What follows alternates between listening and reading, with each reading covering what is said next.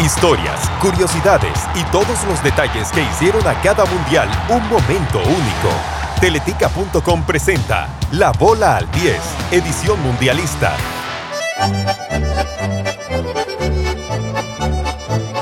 Mundial Suiza 1954.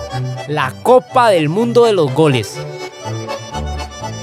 El Mundial de Suiza 1954 es conocido por sus goles, pues se marcaron 140 anotaciones en 26 partidos, para un promedio de 5.4 tantos por encuentro. Este es el promedio más alto en la historia de la Copa del Mundo. And he adds goal number five.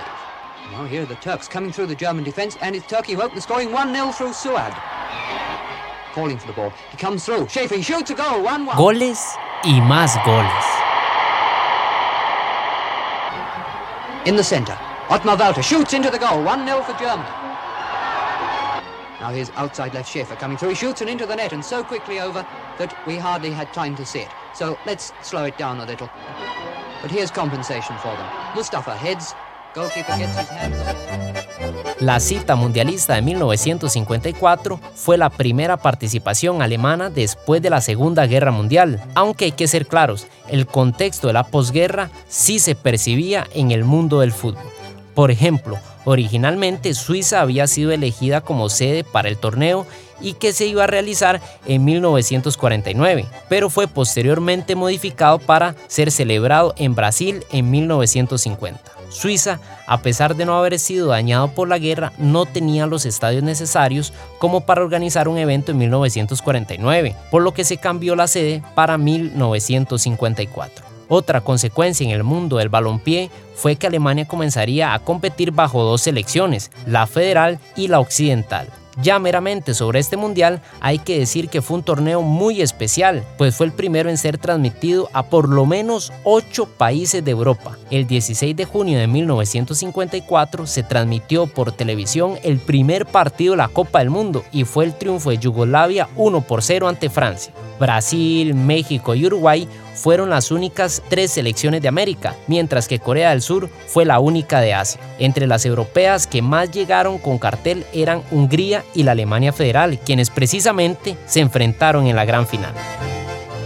Este campeonato se disputó con un curioso sistema. Se designaron dos cabezas de serie por cada uno de los cuatro grupos, de los cuales no jugaron entre sí, en caso de que dos equipos debieran definir el pase a cuartos de final, disputarían un partido extra. Otro aspecto diferenciador de esta cita fue que se jugó un tiempo extra en la fase de grupos en caso de que un partido quedara empatado luego de 90 minutos. Eso sí, de mantenerse el resultado en 120 minutos, sí quedaría igualado el encuentro en primera ronda. En los cuartos de final llegaron Hungría, Brasil, Uruguay, Inglaterra, Alemania Federal, Yugoslavia, Alemania y Suiza. Hungría venció a Uruguay en las semifinales y Alemania hizo lo suyo frente a Austria. En la gran final, en uno de los mejores partidos de una cita mundialista, los alemanes derrotaron a los favoritos húngaros 3 por 2. Fue curioso, porque Alemania Federal y Hungría fueron los primeros equipos que se enfrentaron dos veces en un mismo mundial. Fueron bastante parejos,